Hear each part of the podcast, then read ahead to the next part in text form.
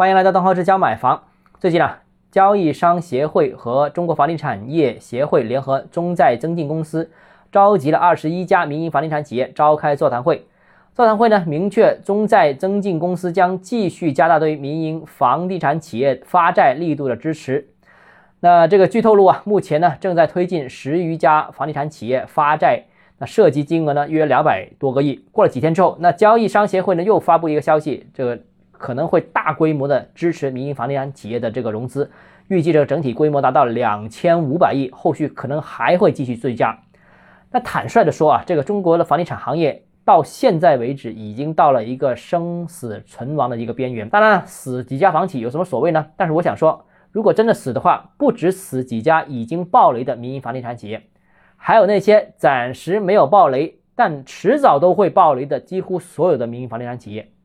还有呢？卖不出去土地的三四线的城市怎么办？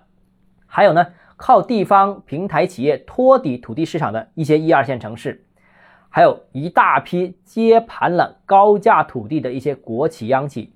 坦白说，如果房价持续下跌，如果房地产行业持续低迷的话，刚才所说到的这一批可能都得趴下。主动给房地产企业增加融资规模，扭转资金持续从房地产领域流出，行业注入资金。恢复合理的金融属性和融资支持，同时支持合理改善型需求，这一堆政策推出有可能扭转目前的市场，也才是目前的唯一出路。好了，今天节目到这里啊，如果你个人购房有其他疑问想跟我交流的话，欢迎私信我或者添加我个人微信，账号是教买房六个字拼音首字母小写就是微信号 d h e z j m f，我们明天见。